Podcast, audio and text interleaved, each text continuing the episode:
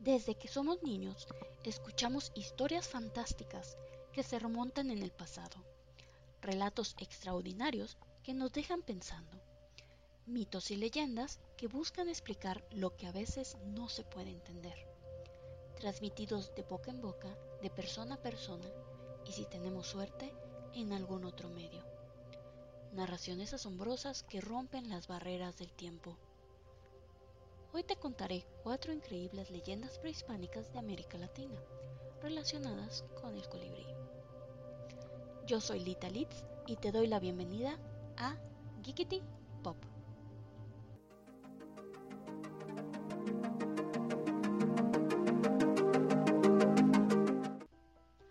Antes de comenzar con las leyendas, te platicaré acerca de los colibríes. El colibrí es una pequeña ave que solo habita en el continente americano. Son las únicas aves capaces de volar en cuatro direcciones, arriba, abajo, hacia adelante y hacia atrás. Este movimiento lo identificaron las antiguas civilizaciones y lo relacionaban con los cuatro puntos cardinales. El corazón de un colibrí alcanza un máximo de 1200 latidos por minuto y puede realizar hasta 500 respiraciones en ese mismo lapso. Su plumaje es por lo general colorido, tonos verde, rojo, violeta y azul, destacando que en su cuello las plumas son tornasol. Y bien, comencemos con nuestra leyenda número 1. La leyenda maya del colibrí. La antigua cultura maya fue una de las principales civilizaciones de Mesoamérica se desarrolló en el sur de México, Guatemala, Belice, Honduras y El Salvador. Los mayas creían en la existencia de muchos dioses y que ellos tenían injerencia en todos los aspectos del mundo, tanto lo que podían ver como lo que no, lo vivo y lo muerto, a tal grado que su cosmología estaba dividida de la siguiente forma. Trece niveles del cielo maya, nueve niveles del inframundo y por último una bóveda celeste sostenida por cuatro dioses relacionados con los cuatro puntos cardinales. En el inicio, los antiguos dioses mayas estaban creando todo lo que reside en la tierra, y al hacerlo les otorgaban una tarea, de tal forma que cada animal, cada planta, cada creación tenía un propósito por el cual existía. Las deidades utilizaron el barro y maíz para sus obras. Las esculpían con sumo cuidado, les daban forma y finalmente vida. En el punto en el que los dioses creyeron haber terminado, se percataron que no había ningún ser que tuviera la encomienda de llevar los pensamientos y deseos de un lugar a otro. Así que se dispusieron a crear un ser que lo hiciera.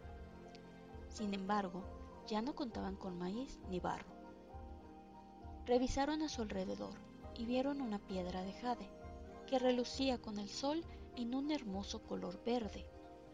La tomaron y en ella tallaron una pequeña flecha. Al terminar, soplaron en ella dándole vida. En ese instante empezó a volar, agitando sus alas con una gran rapidez. Lo nombraron Tsunum Um, nombre maya del colibrí. El colibrí contaba con pequeñas plumas que reflejaban brillantes colores a la luz del sol. Su vuelo era tan impresionante que podía acercarse a las flores sin mover un solo pétalo. Los hombres, al ver a la bella criatura, admiraron tanto su plumaje que lo desearon para ellos. Querían adornarse con las bellas plumas. Sin embargo, esto no fue del agrado de las deidades, y muy enojados les advirtieron que aquel que se atreviera a atrapar algún colibrí recibiría la muerte. Se dice que por esta razón los colibríes vuelan libremente sin ser enjaulados en ningún momento. La encomienda que tienen los colibríes de llevar pensamientos de un lado a otro no solo se limita al plano terrenal, ellos son capaces de llevar mensajes de las almas que ya han partido al más allá. Los ancianos dicen que si en algún momento te encuentras en un jardín y ves a un colibrí cerca, no lo debes de espantar y simplemente dejar que se acerque, pues es señal que alguien te manda buenos deseos, sin importar si el emisor está vivo o muerto. También aconsejan que si un colibrí vuela alrededor de tu cabeza, tampoco lo espantes. Al contrario, mantente quieto. Él seguirá volando alrededor y tomará tu deseo y lo llevará a su destinatario. Continuemos con nuestra leyenda número 2.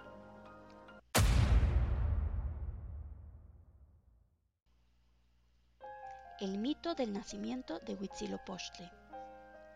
El pueblo mexica, o mexica, fundador de México Tenochtitlan, tiene un gran número de dioses y leyendas. Incluso hay diferentes versiones de un mismo suceso, como es el caso del origen del dios Huitzilopochtli. A continuación te contaré uno de ellos.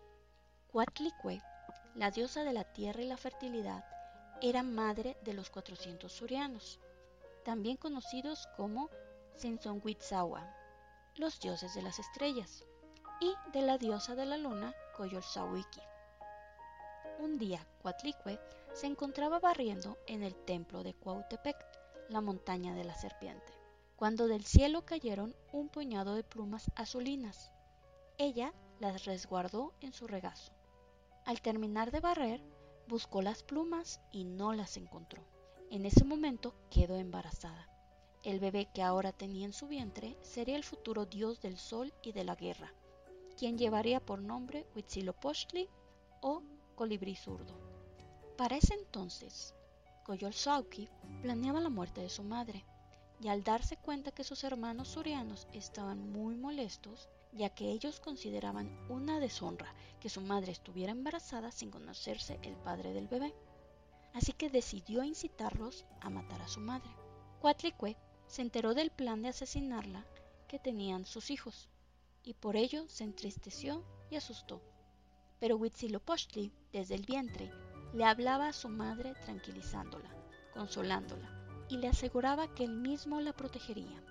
Mientras los 400 surianos se alistaban con sus armas y atuendos de guerra, Coyolxauhqui avivaba la ira de sus hermanos. Pero uno de ellos, de nombre Coahuitlicac, no estaba de acuerdo y sin que los demás se dieran cuenta, le comunicaba a Huitzilopochtli todos los acuerdos y pasos de sus hermanos surianos. Cuando estuvieron listos, la diosa de la luna guió a los 400 surianos a matar a su madre. Iban todos en fila como un ordenado escuadrón. Coahuitlicac subió a la montaña, advirtiendo a Huitzilopochtli que ya venían sus hermanos. Cuando estos llegaron a la cumbre, Huitzilopochtli nació.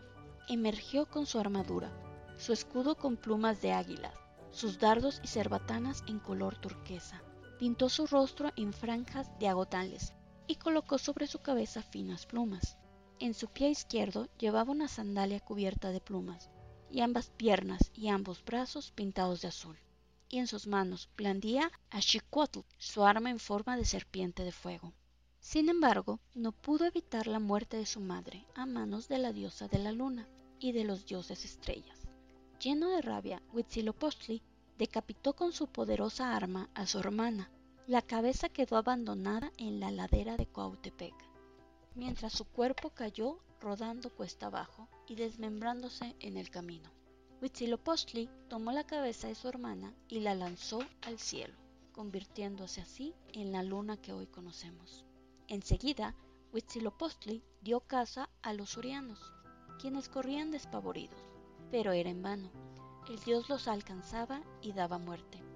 Pocos lograron huir, y cuando Huitzilopochtli sació su ira, les quitó a los caídos sus armaduras y adornos, y las tomó como insignias, medallas ganadas en esta masacre. Se cree que Huitzilopochtli renacía día con día y luchaba con su hermana cada vez. Y es así como el sol nace día con día y la luna muere en sus manos. La relación de Huitzilopochtli con los colibríes no se reduce solamente a su atuendo y su nombre. También se relaciona con que todos aquellos guerreros que le sirven y mueren en batalla, él los convierte en colibríes. Continuemos con nuestra leyenda número 3.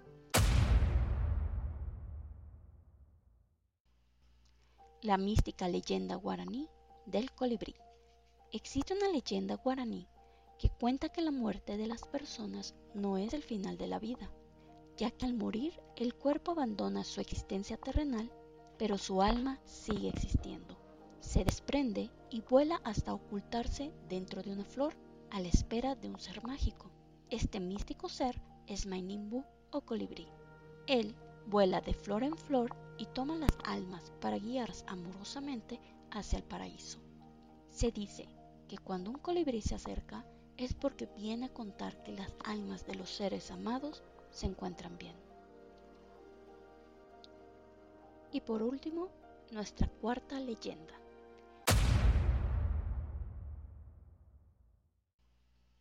El mito quechua del colibrí. Hace muchos años, una terrible sequía azotó las tierras de los quechuas. Todas las plantas comenzaron a sufrir por la falta de agua, a tal grado que algunas se reducían a polvo. El cielo estaba completamente despejado, sin una sola nube, por lo que la tierra recibía directamente los rayos del sol sin que algún lugar tuviera sombra.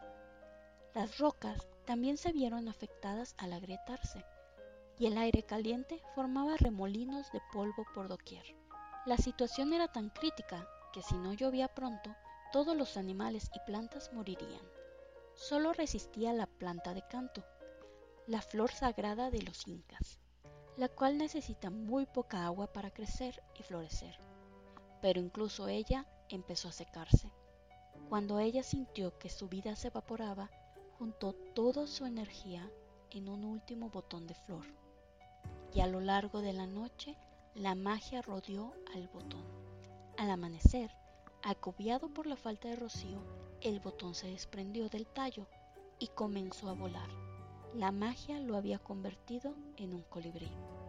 La pequeña ave voló con dirección a la cordillera, pasó sobre la laguna de Huacracocha y quería detenerse a beber algo de agua, pero en vez de ello siguió su vuelo, cada vez más alto cada vez más lejos.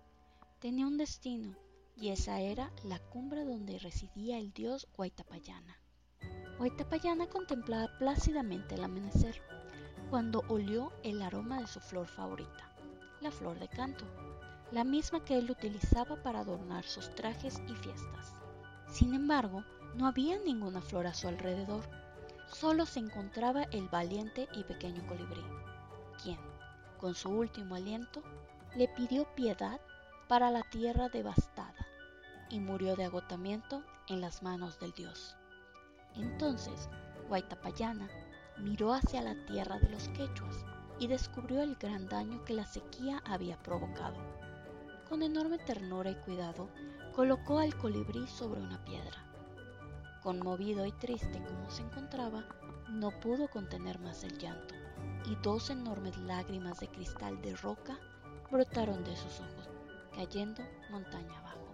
A la par, el mundo se sacudió y grandes pedazos de la montaña se desprendieron. Las lágrimas de Guaitapayana rodaron hasta caer en el lago Huacracocha, despertando a la gran serpiente Amaru. La cabeza de ella descansaba en el fondo del lago, mientras que el gran y largo cuerpo se enroscaba alrededor de la cordillera en kilómetros interminables. Tenía enormes alas, cola de pez con escamas de todos los colores del arco iris, una cabeza llameante, un hocico rojo y ojos cristalinos. Amaru despertó de su adormecimiento, estirándose y sacudiendo al mundo entero. Amaru levantó su cabeza sobre las aguas de la laguna, expandiendo sus alas y cubriendo de sombras a la pobre tierra azotada. Sus ojos brillaron más que el sol, su aliento era una espesa niebla que cubría los cerros y de su cola caía abundante granizo. Sacudió sus empapadas alas, provocando una lluvia que duró días y días. Sus coloridas escamas reflejaron la luz generando un arco iris. Después volvió a enroscarse entre los montes, hundiendo de nuevo su cabeza en el lago, volviendo así a su letargo y terminando la sequía de las tierras quechuas. Gracias por escuchar estas historias. Cuéntame en los comentarios si conoces alguna otra. ¿Qué te han parecido las que narré? ¿Te gustaría que contara algún mito o leyenda en particular? Déjamelo saber. Si te gustó el contenido, me encantaría que te suscribieras, le dieras like, activaras la campanita y compartieras el link con tus amigos, conocidos y familiares. Sígueme en mis redes sociales y si me escuchas en alguna plataforma de streaming, también me encantaría saber tu opinión. Y sin más por el momento, me despido. Hasta la próxima.